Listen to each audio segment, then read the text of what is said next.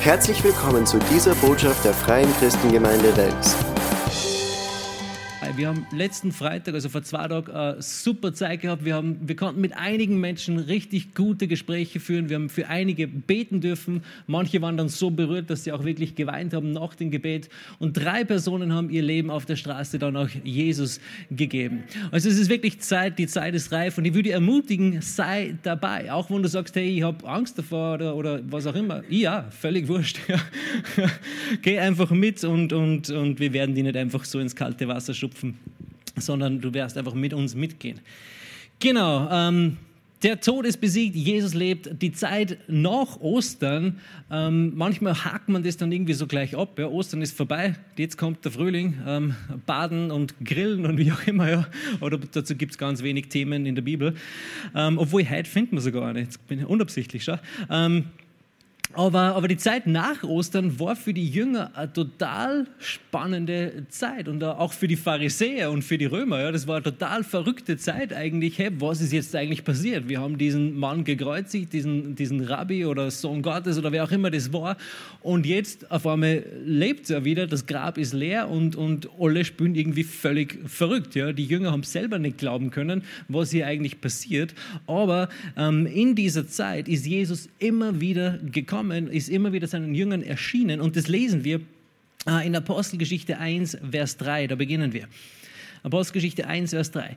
Diesen hat es sich auch nach seinem Leiden in vielen sicheren Kennzeichen lebendig dargestellt, indem er 40 Tage hindurch von ihnen, sich von ihnen sehen ließ und über die Dinge redete, die das Reich Gottes betreffen. Wow, Coole Sache eigentlich, oder? Man stellt dir vor, du bist einer der Jünger, du wandelst dreieinhalb Jahre mit Jesus. Es war total aufregend. Ich meine, jeder Tag, glaube ich, war, war spannend. Und dann hast du Ostern, diese Karwoche, wo Jesus einzieht in, in, in Jerusalem. Alle feiern ihn und danach schreien sie alle, kreuzige ihn. Und du denkst dir, was um Himmels Willen passiert? Wieso wird Jesus jetzt gekreuzigt? Ja? Und Jesus stirbt, er kommt ins Grab und dann lebt er wieder das war schon alles eine begeisternde Zeit. Aber dann nach dieser Zeit erscheint Jesus immer wieder. Manchmal ist er sofort zu erkennen, manchmal gar nicht. Du spazierst neben ihm, hast keine Ahnung, wer dieser Mann ist und dann auf einmal, hey, das ist Jesus. Ich weiß nicht, wie lange ich jetzt nicht mehr am Hergegangen bin, so wie es bei dem Emmaus-Jüngern war, vielleicht zwei oder drei Stunden, bis es ihnen irgendwann mal klar war, das ist ja Jesus. Wieso fällt mir, das, ähm, fällt mir das jetzt erst auf? Maria Magdalena hält ihn für den Gärtner, vielleicht weil der erste Adam ähm, ein Gärtner war, wer auch immer. Kann sein. Ähm, aber es war total aufregende Zeit für die Jünger. Auf einmal steht Jesus mitten im Raum, obwohl der Raum verschlossen war. Er ist einfach reingegangen. Wenn ich das meine Kinder erzähle, dann sagen sie immer, das ist so cool, ich will mich auch teleportieren können oder, oder durch Wände gehen können, so, so, so wie Jesus das ähm, gemacht hat. Aber Jesus hatte diesen verherrlichten Körper. Ich glaube, nachher ist es für uns auch ganz, ganz einfach normal durch die Wand zu gehen. Ich hoffe, die ist dann nicht voller Döboy oder so, aber okay, wie auch immer. Ähm, aber das war total aufregende Zeit und es war spannend. Und wir haben hier gelesen, Jesus zeigte sich mit vielen sicheren Kennzeichen, stellte er sich lebendig dar. Das ist eine coole Sache, oder? Jesus machte klar, in diesen 40 Tagen mit vielen sicheren Kennzeichen hat er sich als lebendig dargestellt. Er hat nicht irgendwie nur gesagt, okay, ich bin irgendwie nur ein Geist oder irgendetwas, sondern diese Frage hat er, hat er in diesen 40 Tagen beantwortet. Er hat sich als lebendig dargestellt dargestellt, indem er Menschen begegnet ist. Obwohl er durch Wände hindurchgegangen ist, ähm, konnte man ihn trotzdem angreifen und er hat auch gegessen. Also Jesus hat sich als lebendig dargestellt in diesen 40 Tagen. Und dann redet er mit ihnen über Dinge, die das Reich Gottes betreffen. Und das stellen wir total spannend vor, weil jetzt auf einmal nach der Kreuzigung, nach der Auferstehung haben die Jünger eine total andere Perspektive und Sichtweise über die Dinge, die Jesus gesagt hat. Vorher haben sie so wenig verstanden, oder? Ähm, Jesus war oft so erstaunt. Versteht ihr noch immer nicht? Aber ich glaube, jetzt nach der Kreuzigung, als er über die Dinge des Reiches Gottes gesprochen hat, auf einmal haben sie eine ganz andere Perspektive zu diesen Dingen gehabt und, und sie haben sich gedacht, ah, so war das mal. Ah, jetzt verstehe ich, jetzt ist alles klar. Ja? Warum hast du das nicht gleich so gesagt? Oder wie auch immer. Ja? Es war eine total spannende ähm, Zeit. In 1. Korinther 15, 3 bis 8 schreibt Paulus auch etwas ähm, zu der Auferstehung. Und er sagte, denn ich habe euch vor allem überliefert, Äh, und das vor allem kannst du dir unterstreichen, wenn du möchtest, das, was für Paulus wichtig war, er gesagt hat, vor allem anderen will ich, dass ihr das wisst, was jetzt kommt. Und Paulus war ein ziemlich guter Theologe oder ein ziemlich großartiger Mann Gottes mit vielen Offenbarungen und Erkenntnis, aber er sagt ja auch, vor allem anderen, was ich euch erzählt habe, habe ich euch das überliefert.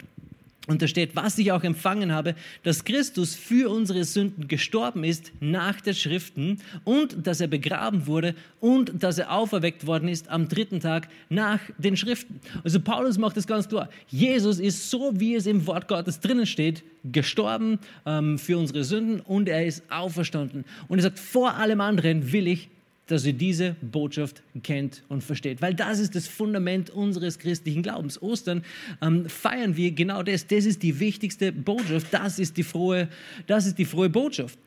Und danach sagt er weiter, Jesus ist auferstanden und ist dann Petrus erschienen, den Jüngern und dann 500 anderen Leuten, dann Jakobus und dann zum Schluss auch mir, den aller schlechtesten oder miesesten Apostel, sagt er eigentlich, weil er eben vorher die Kirche verfolgt hat. Deshalb bringt er sich in diese Position. Aber er macht es ganz klar. Das ist die wichtigste Botschaft. Jesus ist gestorben, er ist auferstanden und er ist vielen Menschen erschienen. Das war nicht nur irgendwie eine Halluzination. Ich glaube nicht, dass 500 Leute auf einmal halluzinieren. Äh, wie auch immer. Ja. Genau das, sagt die Pastor Judy immer. Genau das Wort.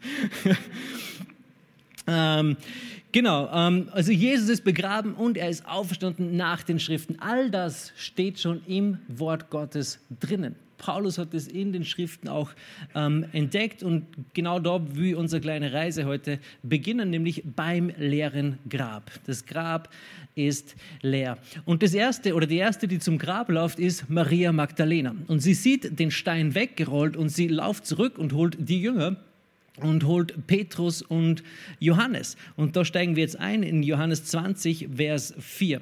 Die beiden aber liefen zusammen und der andere Jünger lief voraus schneller als Petrus und kam zuerst zu der Gruft. Weißt du, wer der Jünger da ist, der schneller gelaufen ist? Der Jünger, der den Brief geschrieben hat oder der das Evangelium geschrieben hat. Manchmal stellen wir das so vor, das ist wie Johannes und Petrus wie ich und der Josh. Ja. Johannes erwähnt es extra. Ich bin viel schneller gelaufen als Petrus. Ja. Wenn wir diesen Brief geschrieben hätten, hätte ich und der Josh wahrscheinlich so geschrieben. Und der Jünger, den Jesus liebte, lief voraus, sodass der andere Jünger nur noch Staub schluckte. Und zwei Tage später kam dieser völlig außer Puste endlich am Grab an. Und wie auch immer. Ja. Ähm, warum auch immer Johannes das so schreibt, ja, vielleicht wollte er Petrus ein wenig necken, wie auch immer. Ähm, aber Johannes war schneller ähm, und, und lief voraus. Und dann im Vers 5 lesen wir, und als sich vornüberbeugte, sieht er die Leinentücher da liegen, doch ging er nicht hinein. Er war zwar schneller, aber er hat Angst gehabt zum Einlaufen. So ein Grab ist schon ein bisschen spooky, glaube ich. Ja? Ähm, er hat irgendwie Angst gehabt, okay, laufe ich Traue ich mich da jetzt einige? Nein. Oh, warten wir an Petrus. Der ist immer so stürmisch, der will wahrscheinlich gar nicht bremsen, sondern gleich so reinrutschen äh, und, und ins Grab rein reinmarschieren. Aber Johannes steht draußen und er schaut ins Grab hinein. Er sieht ins Grab hinein. Und das Wort sehen in dieser Geschichte, in dieser Passage ist ganz ein interessantes, äh, ganz ein interessantes Wort. Und im Griechischen bedeutet oder steht hier blepo. Das Wort sieht hier da steht Blepo. Und Blepo bedeutet mit dem physischen Auge etwas sehen.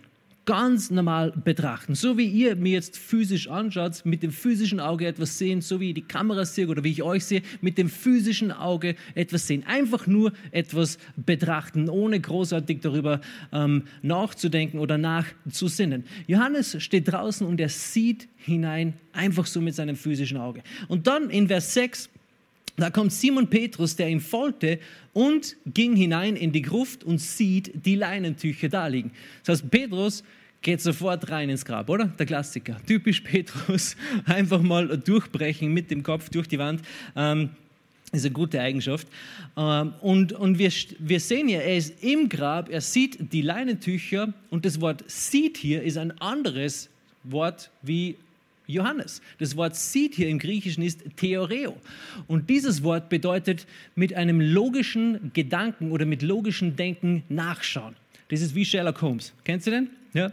Er kommt zu einem Tatort, sieht alles und mit seinen logischen ähm, Gedanken hat er sofort das ganze Rätsel ähm, gelöst, was hier irgendwie zum Lösen ist. Also er hat ein extrem logisches ähm, Denken gehabt, auch wenn er alle anderen Schwächen dafür gehabt hat. Aber, aber ja, aber, aber das ist das, was dieses Wort Seed bedeutet. Ja, Petrus kommt hinein, er sieht die Leinentücher, er sieht all diese Dinge, er sieht, was hier im Grab passiert ist und er denkt logisch über diese Sache nach. Ja. Seine Gedanken waren vielleicht, okay, ein Dieb war es wahrscheinlich nicht, weil der würde ganz sicher nicht das Zeug zusammenlegen. Ich weiß nicht, ob bei dir schon mal eingebrochen worden ist und ob der Dieb dann die Wäsche zusammengelegt hat. Ja? Wahrscheinlich nicht. Ein Dieb würde so etwas nicht machen. Auch hat sie nicht wirklich etwas zum Stehlen gegeben. Dann überlegt er weiter, okay, vielleicht war es einer der Jünger. Na, unmöglich, ich bin der mutigste Jünger. Ja. Wenn es irgendwer gemacht hat, dann, dann hätte ich den Leichnam gestohlen. Ja. Also er überlegt logisch und, und denkt einfach über diese Situation nach. Das ist das Wort, ähm, das hier für Seed steht. Dann lesen wir weiter in Vers 7. Und das Schweißtuch, das auf seinem Haupt war, nicht zwischen den Leinentüchern liegen, sondern für sich selbst zusammengewickelt. Also er betrachtet die Situation auf eine logische Art und Weise. Und dann Vers 8. Da gingen nun auch der andere Jünger hinein, der zuerst zu der Gruft kam, und er sah und glaubte. Und er sah und glaubte. Und das ist ein cooler Moment hier. Ja? Das Wort sah ist wieder ein anderes Wort, was im Griechischen übersetzt wird. Johannes betrachtete die Situation und er glaubte. Er sah und er glaubte. Und das Wort sah hier, da steht Eidos im Griechischen. Und ich bin wirklich kein Griechisch-Experte ähm, und manchmal kann man sie in diesen Dingen verlieren. Ganz besonders, wenn man sich nicht auskennt, so wie. Aber es zeigt uns trotzdem, dass jeder auf eine andere Art und Weise in die Sache hineingeschaut hat oder hineingesehen hat.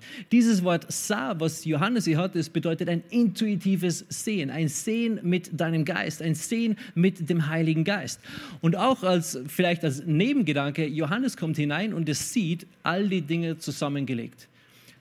Petrus betrachtet das Ganze rundherum, okay, was ist hier passiert und er macht eine logische Schlussfolgerung. Aber Johannes sieht auch die Dinge, die zusammengelegt sind. Und wenn du mit jemandem eine Zeit lang unterwegs bist, dann weißt du, wie er seine Wäsche auch zusammenlegt. Ich weiß genau, wie meine Kinder die Wäsche zusammenlegen. Sie schmeißen es irgendwo hin, ja. Und ich weiß, okay, das war ganz sicher nicht die Johanna, weil die legt es immer schön und ordentlich zusammen. Ähm, aber wenn du mit jemandem unterwegs bist, dann intuitiv weißt du sofort, der war da der hat das zusammengelegt, der hat das, der, der hat das immer so gemacht, die letzten, die letzten Jahre, wie ich mit ihm ähm, unterwegs war. Äh, und das ist eine coole Sache. Ja. Ist, wir sehen hier aber auch einen Prozess des Sehens oder einen Prozess, wie wir zum Glauben finden. Johannes beim dritten Mal sehen, war er auf einmal gläubig. Er war der Erste, der glaubte. Er sah intuitiv und er glaubte. Und oft ist es auch ein Prozess, den Menschen durchmachen. Ja? Sei nicht entmutigt, wenn Menschen kommen und du nimmst sie mit in die Gemeinde und sie sind nicht gleich Feuer und Flamme. Ist es dir schon mal so gegangen? Ja? Uns allen irgendwie. Und wir denken uns, hey, warum bist du nicht genauso begeistert wie? Mir hat das total weggeflasht und, und mir es absolut erwischt. Aber manche Leute machen es wie Johannes am Anfang, ja? mit Blepos.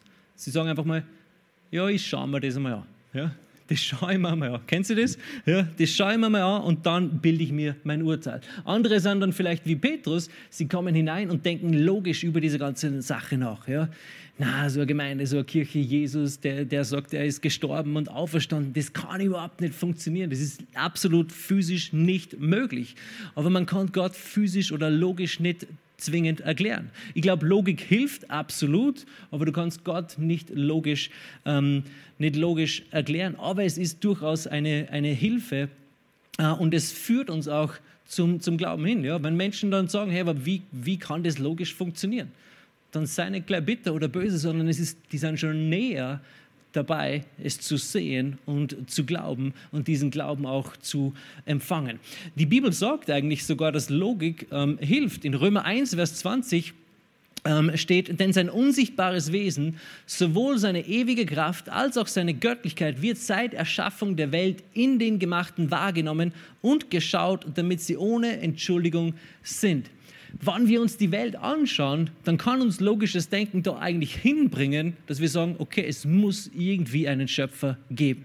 Und viele Wissenschaftler machen das eigentlich. Ja? Viele Wissenschaftler, die sich diese Welt anschauen und darüber nachdenken und ehrlich sind, finden eigentlich zu Gott, außer sie wollen dich absichtlich von Gott, ähm, Gott wegbringen. Aber all das ähm, hilft uns eigentlich auch mit anderen Menschen geduldig zu sein, dass wir sagen, okay, komm, schau dir das einfach einmal an. Ja? Und es ist dieser Schritt zum, ich schaue mal ins Grab hinein. Ich schaue mir das mal von der Weite an. Ihr kennt zwar noch nicht alle Einzelheiten, aber sie schauen hinein und das ist eine gute, ähm, gute Sache. Und dann haben sie Fragen und ich würde ermutigen, versuch Fragen auch zu beantworten und bete für diese Leute, bis sie dann wirklich zu dem Punkt kommen, wo sie sehen, und Glauben. Aber dieses Sehen, das Johannes gehabt hat, das braucht auch dann diesen Glaubensschritt, wo wir sagen, okay, ich sehe es und jetzt mache ich diesen Schritt und glaube. Weil der Glaube ohne Werke ist tot, sagt die Bibel. Eigentlich die Pharisäer, die haben Jesus auch zum Teil erkannt, weil Nikodemus kommt zu Jesus und sagt, Lehrer, ähm, wir wissen, dass du von Gott gekommen bist, denn niemand kann diese Dinge tun, die du getan hast, außer ähm, er ist von Gott.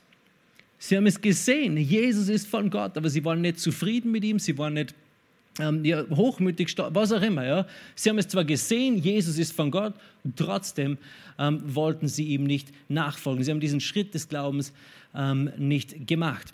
Aber gehen wir wieder zurück zur Geschichte. Ähm, Johannes war der Erste, der glaubte. Danach sind die zwei wieder zurückgegangen und, und Maria ist dann alleine beim Grab. Und sie weint. Sie schaut ins Grab und sie weint. Und was sieht sie? Zwei Engel. Ihr wisst, im Nachhinein haben sie Johannes und Petrus sicher geärgert. Ja, wäre ich doch nur länger da geblieben. Vielleicht hätte ich diese zwei Engel auch gesehen. Ja. Ähm, aber Maria schaut hinein und sie sieht dort zwei Engel sitzen. Das war nur kurze Zeit, kurze Zeit später. Und die Engel machen eine recht interessante Aussage. Sie machen, sagen nur einen Satz eigentlich.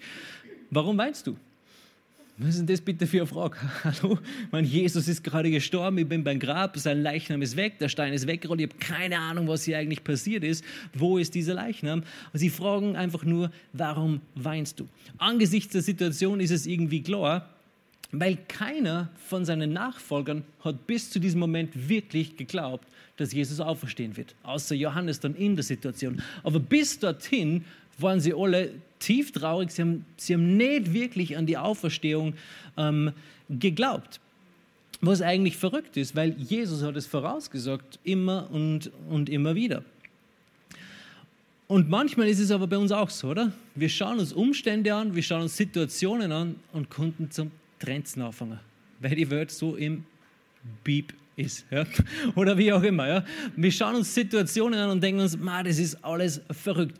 Und wenn wir aber unseren Blick nicht wegnehmen von der Situation, dann hören wir auch nicht auf zu weinen. Aber wenn wir unseren Blick dann hinwenden zum Wort Gottes, weil es steht bereits in den Schriften ähm, geschrieben, dass Jesus auferstanden ist und auch, dass diese Welt immer verrückter wird ähm, und auch, dass der Antichrist kommt. Weißt du, was das Wichtigste ist, was du über den Antichrist wissen musst? Jesus besiegt ihn mit dem Hauch seines Atems. Das ist das Wichtigste, was du über ihn wissen musst. Alles andere ist eigentlich völlig wurscht. Ja, Jesus macht so und er ist besiegt. Ja?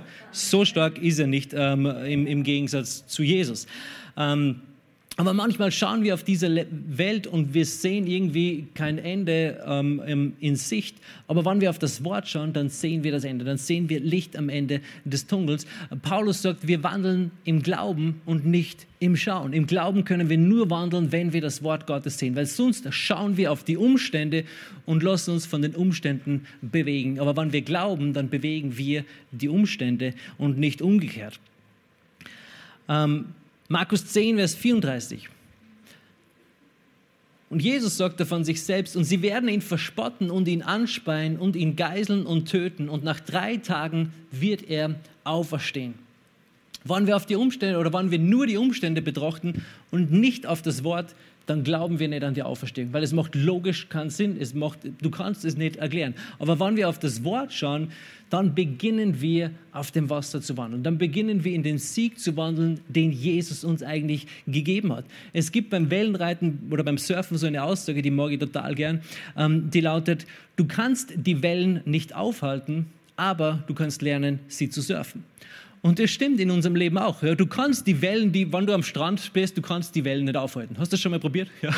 Stehst da, wumm, es spült dich mit. Ja. Du kannst sie nicht aufhalten, wenn sie kommen, aber du kannst lernen, äh, ähm, sie zu surfen und sie zu reiten. Und Umstände sind genauso. Du kannst Umstände nicht aufhalten, sie werden ganz einfach in dein Leben kommen, aber du kannst lernen, mit diesen Umständen fertig zu werden. Gott schickt nicht die Umstände, aber er schickt den Sieg über die Umstände.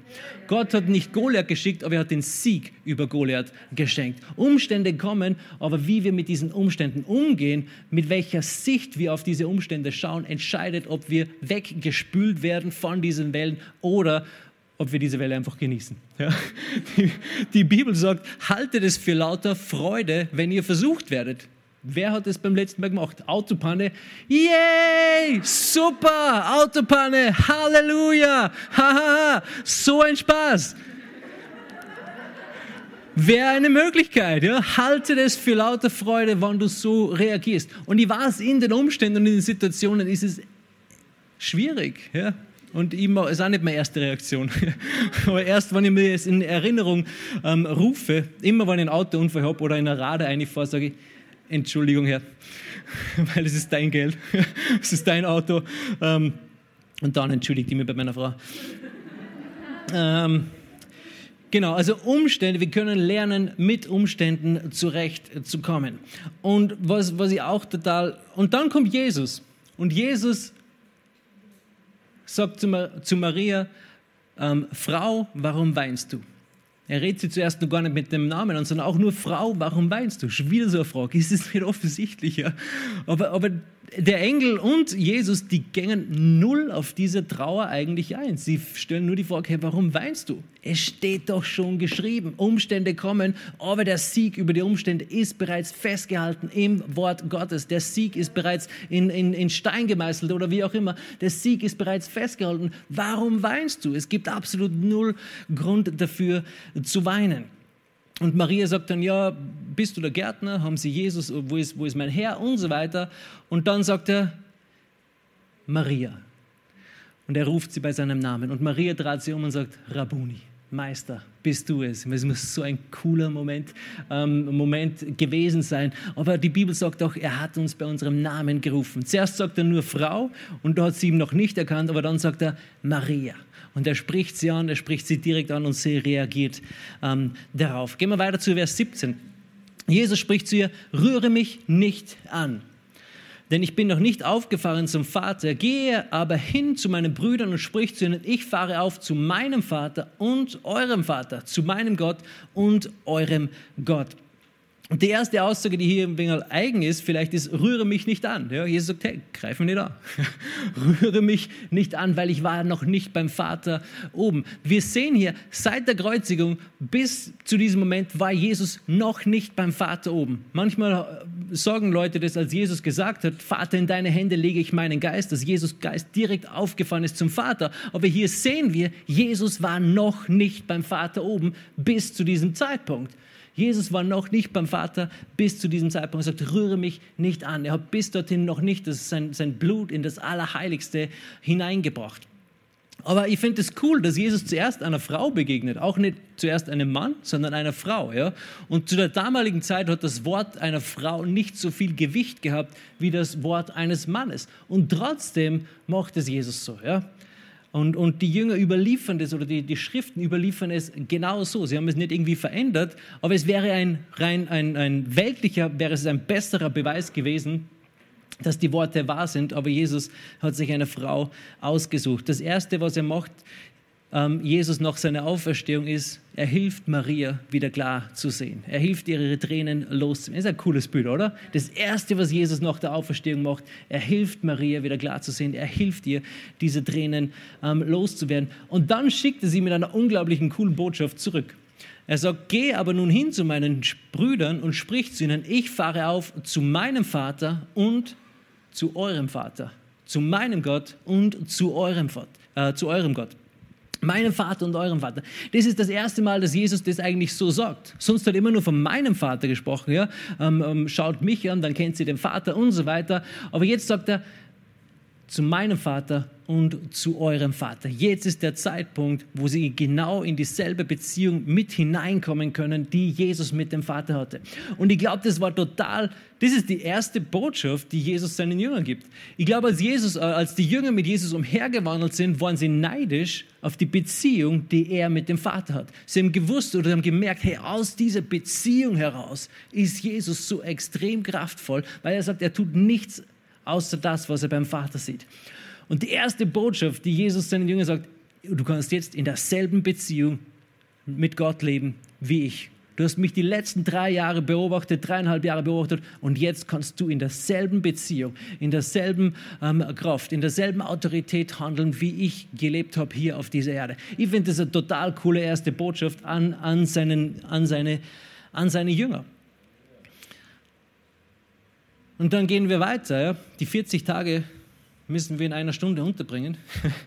ähm, danach begegnet Jesus Furcht. Jesus ist immer wieder erschienen. Er war nicht einmal da und dann ständig, sondern er war dann wieder weg für eine Woche und dann auf einmal war er wieder mitten im Raum, wie auch immer, ja, das abgelaufen ist. Aber danach begegnet Jesus Furcht. Wir sehen, wir sehen ein paar Dinge nach der Auferstehung, die Jesus ähm, behandelt in, in seiner Gemeinde eigentlich oder bei seinen Jüngern. Und das Erste, was er macht, ist, er begegnet dann Furcht. In Johannes 20, 19 bis 22 lesen wir, als es nun Abend war an jenem Tag, dem ersten der Woche, und die Türen, wo die Jünger waren, aus Furcht vor den Juden verschlossen. Also die Türen waren aus Furcht verschlossen. Die Jünger haben Angst gehabt vor den Juden. Kam Jesus, trat in ihre Mitte und spricht zu ihnen, Friede euch. Wie cool muss man eigentlich sein, oder? Ja, einfach in einem verschlossenen Raum erscheinen, alles sowieso schon voller Furcht. Dann steht Jesus da, sie haben sich sicher ein bisschen erschrocken wahrscheinlich. Das Erste, was Jesus sagt, ist, Friede euch, Shalom.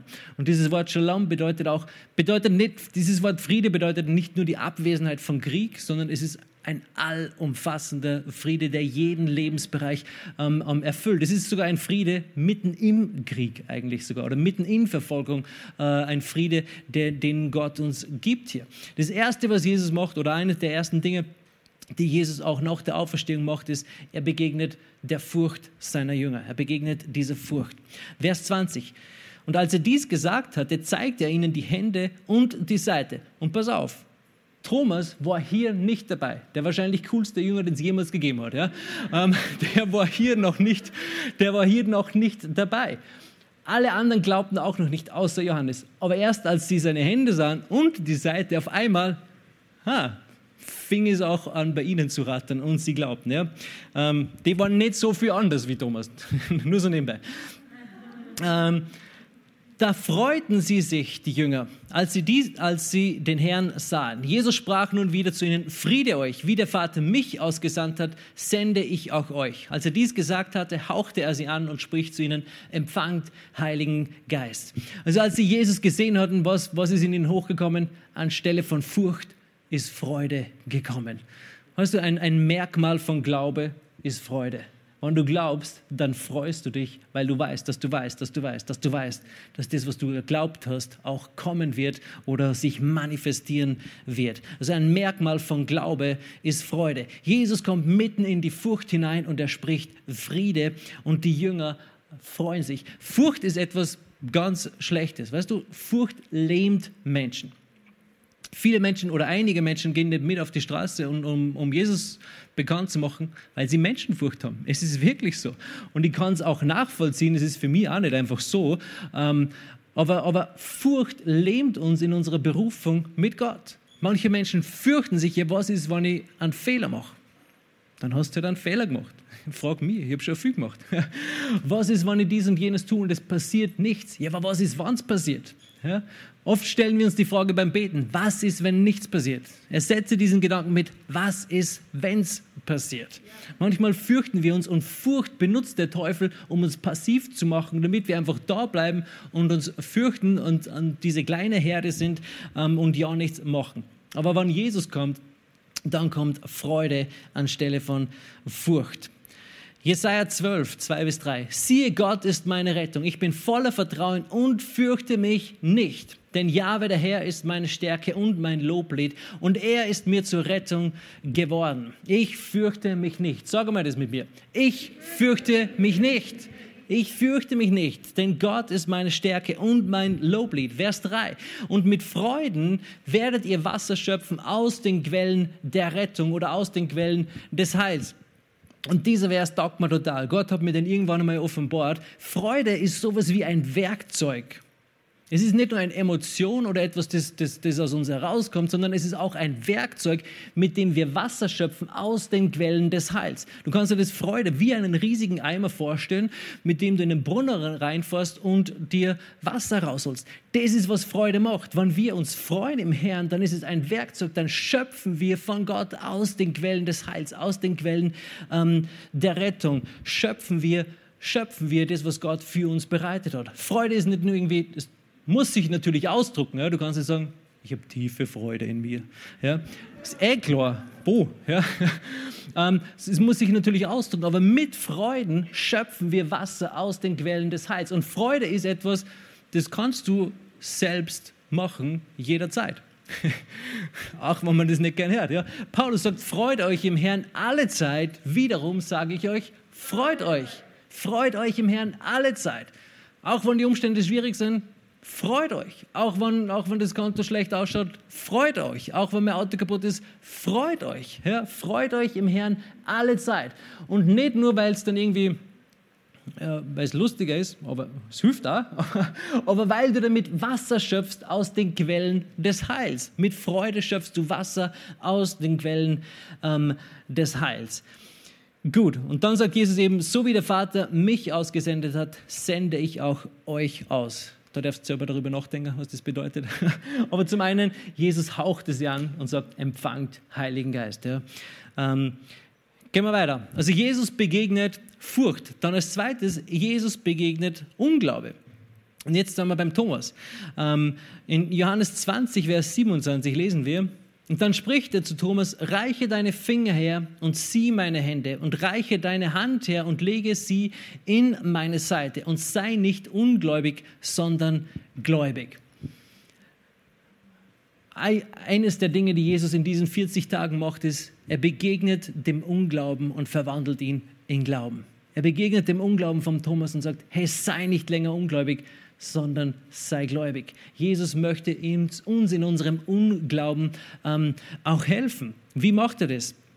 Indem er sich hier, indem er sich Thomas zeigt. Wie macht, wie macht er das für uns? Für uns ist es auch so. Ja? Wir schauen auf Jesus. Er ist der Anfänger und Vollender unseres Glaubens, sagt die Bibel. Wenn wir ins Wort schauen, dann verschwindet Unglaube. Wenn wir Jesus im Wort sehen, dann verschwindet Unglaube von ganz alleine und Glaube, ähm, und Glaube kommt. Und das ist super, weil das funktioniert automatisch. Du musst dich nicht dazu ähm, anstrengen oder bemühen. Es funktioniert von ganz alleine. Sobald du das Wort liest, wächst Glaube in dir. Wenn du in einem finsteren Raum bist, wie bekommst du Finsternis raus? Nicht indem du ihn mit einem Eimer rausschaufelst, oder? Na, indem du das Licht anschaltest.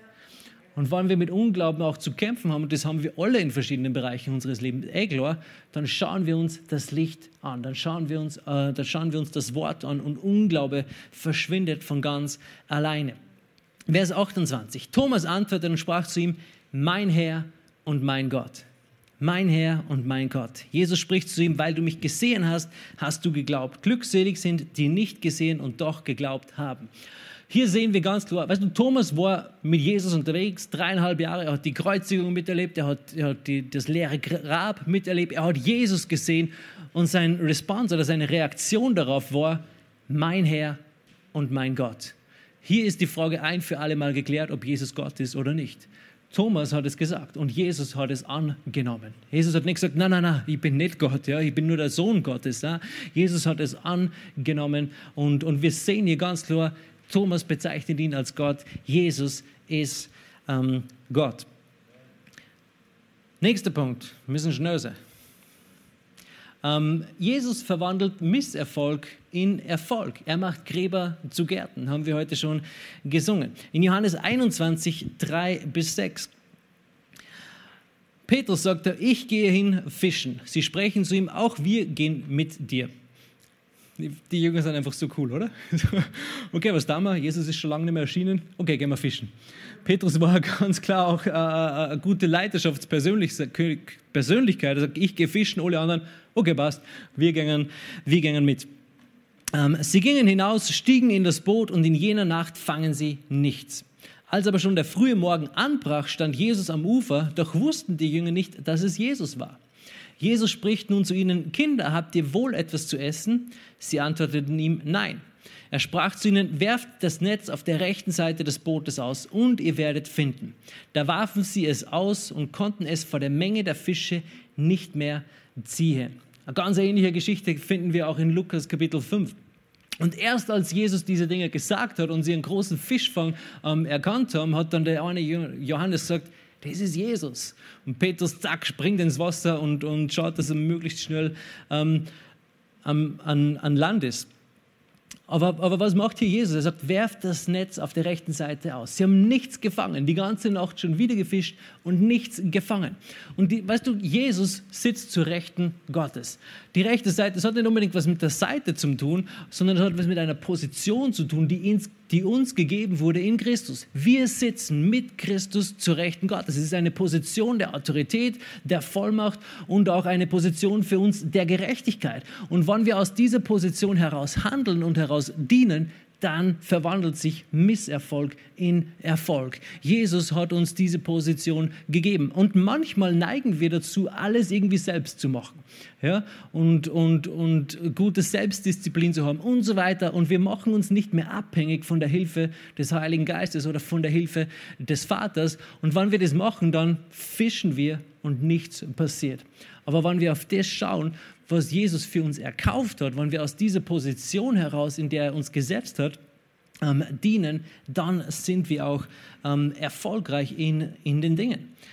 Vers 11. Als sie nun an das Land, als sie nun ans Land ausstiegen, sehen sie ein Kohlenfeuer liegen und Fische darauf und Brot. Ich mag, das, ich mag diese Geschichten einfach so. Ja.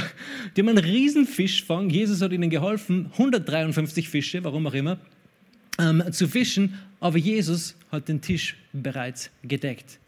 Völlig wurscht, wie erfolgreich wir sind. Wir müssen nicht für uns selbst sorgen. Völlig wurscht, wie gut unser Fang ist. Jesus hat den Tisch für uns bereitet. Er hat den Tisch gedeckt im Angesicht unserer Feinde. Und wenn wir versuchen, unseren Erfolg ähm, zu uns zu nehmen und uns von dem zu ernähren, dann werden wir hochmütig und irgendwann kommt dann der Fall. Aber wenn wir in dieser abhängig bleibt leben mit Jesus, weil er bereitet immer etwas für uns vor und immer genauso viel, wie wir auch brauchen. Er hat den Tisch gedeckt, auch wenn du super reich bist, Jesus möchte dich versorgen. Auch wenn du alles hast, was du brauchst, Jesus möchte dich versorgen, weil in diesem Essen oder in diesem, in diesem Versorgungsprozess findet ja auch eine Beziehungsarbeit statt, die wir mit ihm haben. Ja? Weil sonst haben wir diese Beziehung nur mit unserem Erfolg, aber wenn wir uns zu Jesus kommen, damit er uns versorgt, dann haben wir diese Beziehung mit ihm und wir verlassen uns auf ihm und nicht auf unseren ähm, Erfolg. Vers 10. Jesus spricht zu ihnen, bringt her von den Fischen, die ihr jetzt gefangen habt. Vers 11. Da ging Simon Petrus hinauf und zog das Netz voller großer Fische, 153 auf das Land. Und obwohl es so viele waren, zerriss das Netz nicht. Jesus spricht zu ihnen, kommt her, frühstückt. Keiner aber von den Jüngern wagte ihn zu fragen, wer bist du? Denn sie wussten, dass es der Herr war. Und dann haben sie Brot und Fisch gegessen. Ähm, was nur interessant ist an dieser Geschichte ist, wenn du es mit Lukas 5 vergleichst, in Lukas 5 haben sie einen riesigen Fischfang bekommen und als sie es an Land gezogen haben, riss das Netz. Und hier steht, dass das Netz nicht, zerriss. Ja, sie haben eine große Menge ähm, gefischt und das Netz ist nicht zerrissen, nachdem sie es raufgezogen haben. Und ich glaube, es hat auch mit dem zu tun, ähm, wo wir oder wie wir unsere Arbeit oder unseren Dienst machen. Ja? Ähm, Jesus sagt in Matthäus 6, 19 um herum, ja, sammelt euch nicht Schätze in dieser Welt, wo Motte und Rost und, und Dieb und Fraß es zerstören werden, sondern sammelt euch Schätze im Himmel, da wird es ewigen Wert haben. In Lukas 5 waren sie noch nicht bei dem Punkt, die Jünger, dass sie Jesus nachgefolgt sind. Erst später, nach diesem Fischfang, lesen wir, und sie verließen alles und folgten ihm nach. Nachdem sie dieses Wunder erlebt haben, haben sie ihr Leben Jesus gegeben. Und, und jetzt in diesem Moment, sie waren bereits Nachfolger Jesus, sie waren bereits Jünger Jesu. Ähm, sie haben bereits alles hinter sich gelassen. Und das, was sie an Frucht jetzt bringen, hat ewige Bedeutung, es hat ewigen Wert. Nichts davon wird verloren gehen. Nichts davon, was du ins Reich Gottes investiert, wird verloren gehen. Ähm, es wird nicht reißen, es wird eine ewige Frucht bringen. Alles, was wir in diese Welt investieren, wird früher oder später kaputt gehen. Ja? Dieses Gebäude wird irgendwann brennen. Ja? Ich hoffe früher oder später, na, damit man neues kriegen. Na, ist ein anderes Thema. Genau, also die Netze sind nicht ähm, zerrissen. Die 40 Tage nach der Auferstehung waren eine sehr, sehr spannende Zeit für die Jünger und auch für uns ist, ist sehr viel drinnen eigentlich, ähm, was wir uns anschauen können. Und die Zahl 40 bedeutet auch prüfen oder erproben, ähm, testen. Ähm, das ist so, was diese Zahl bedeutet. Und das kommt immer wieder in der Bibel vor. Ja? Es hat 40 Tage, 40 Nächte geregnet. Noah war 40 Tage ähm, im, im Boot. Die Israel war 40, Tage, äh, 40 Jahre in der Wüste. Jesus wurde 40 Tage oder war 40 Tage in der Wüste zum Fasten und wurde dort versucht vom Teufel ob er wirklich Gottes Sohn ist. Er wurde geprüft in dieser Zeit. Bevor er seinen Dienst begann, wurde er vom Feind geprüft. Nach seiner Auferstehung hat er sich zur Verfügung gestellt, damit auch die Jünger und alle anderen prüfen können, ob er wirklich der ist, der er auch zu sein scheint oder der er gesagt hat, der er ist. Weil ganz am Anfang haben wir gelesen, Apostelgeschichte 1.3, diesen hat er sich auch nach seinen Leiden in vielen sicheren Kennzeichen lebendig dargestellt. Jesus hat sich in diesen 40 Tagen mit vielen sicheren Kennzeichen lebendig dargestellt. Er wurde geprüft ähm, von, von allen anderen. Er hat sich als lebendig ähm, dargestellt. Und dann kommen wir zu Apostelgeschichte 1,8, wo Jesus sagt, bleibt in Jerusalem, bis sie die Verheißung ähm, vom Vater empfangen habt. Von der Heilige Geist, ähm, ihr werdet Kraft empfangen, wenn der Heilige Geist auf euch gekommen ist. Und ihr werdet meine Zeugen sein. Das ist eigentlich kurz vor der Himmelfahrt. 40 Tage sind hier vergangen. Kurz vor der Himmelfahrt sagt Jesus, ich schicke euch den Heiligen Geist. Das hat Jesus diese 40 Tage gemacht. Und nach diesen 40 Tagen macht er eben diese Aussage. Dann sind 10 Tage vergangen und am 50. Tag nach der Auferstehung oder nach dem Passa, nach der Kreuzigung, ist der Heilige Geist gekommen. Noch ein Bild, dann hören wir auf. Ähm, in 2. Ähm, Mose 12 bekommt Mose das Passa eingesetzt. Ja. Nachdem Israel auszieht aus Ägypten, setzen sie das Passa ein. Das war genau der Zeitpunkt, wo Jesus gekreuzigt wurde. 50 Tage später ist Mose am Berg und bekommt das Gesetz gegeben. 50 Tage nach dem Passa ist uns nicht das Gesetz gegeben worden, sondern wir haben den Heiligen Geist bekommen. Derjenige, der das Gesetz inspiriert hat und derjenige, der das Gesetz geschrieben hat. Wir haben denjenigen, wir, weißt du, wir haben nicht nur ein Buch bekommen, wir haben die Bibel bekommen, aber wir haben auch den bekommen, der das geschrieben hat. Wie cool ist das eigentlich, oder? Wenn du dich nicht auskennst, kannst du sagen, Heiliger Geist, was bedeutet das? Du hast doch das mitgeschrieben, du hast das mit, mitgewirkt. Also wir haben den bekommen, der mitgewirkt hat, der das Buch inspiriert hat, der die Heilige Schrift inspiriert hat. Halleluja. Und die Bibel sagt, der Buchstabe tötet, aber der Geist macht lebendig. Und das Gesetz hat eigentlich Tod hervorgebracht, aber der Geist, den wir jetzt bekommen haben, macht alles lebendig. Wir können lebendig, wir können, sei ein lebendiger Fisch. Kennst du das Lied? Sei ein lebendiger Fisch, schwimme doch gegen den Strom. Okay, lass uns aufstehen, bevor ich nur zum Singen fange. Halleluja. 40 Tage, 40 Tage sind vergangen, bis Jesus in den Himmel aufgefahren ist. Er hat seinen Jüngern viele Dinge über das Reich Gottes gezeigt und auch wir können viel lernen davon. Wenn du heute da bist und du hast keine Ahnung, ob du in den Himmel kommst, ob du Jesus bereits in dein Leben eingeladen hast, dann würde ich dir ermutigen, das heute einfach fix zu machen. Wenn du merkst, dass Jesus anklopft an deine Herzenstür, wenn du merkst, dass Jesus die Wahrheit ist. Er hat gesagt, ich bin der Weg, die Wahrheit und das Leben. Niemand kommt zum Vater außer durch mich. Dann würde ich dir ermutigen, gib heute dein Leben Jesus. Schließen wir kurz unsere Augen. Schließen wir kurz unsere Augen. Und wenn du da bist und sagst, hey, ich habe Jesus noch nie in mein Leben eingeladen, aber ich möchte, ich glaube, dass er für meine Schuld bezahlt hat, dann heb jetzt deine Hand. Heb jetzt deine Hand, damit ich weiß, für wen ich beten kann. Ich sehe deine Hand. Wenn du da bist und sagst, hey, ich brauche Jesus in meinem Leben, dann ist jetzt der richtige Zeitpunkt. Du hast keine Ahnung, was morgen ist, was nächste Woche ist. Hier auf dieser Erde entscheiden wir uns dafür. Okay, eine Hand gesehen. Lass uns gemeinsam beten. Himmlischer Vater, ich danke dir. Herr Jesus, Ich glaube, dass du für mich gestorben bist, dass du meine Schuld bezahlt hast. Ich glaube, dass du auferstanden bist. Und ich bitte dich, komm du in mein Leben. Sei du der Herr in meinem Leben. Amen. Amen. Hey, wenn du das das erste Mal gebetet hast, wir haben ein kleines Geschenk für dich. Da vorne steht unser Gebets-Welcome-Team. Sie haben etwas für dich ähm, vorbereitet. Wenn du online dabei bist und zusehst, dann schreib uns einfach, wann du dein Leben Jesus gegeben hast. Ansonsten, hey, ihr seid Gottes Bestes. Der Heilige Geist ist mit euch, um Zeugen Jesu zu sein. Ich wünsche euch einen schönen Sonntag und was auch immer.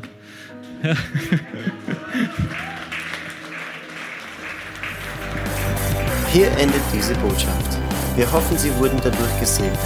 Für mehr Informationen besuchen Sie uns unter www.fcg-wells.at.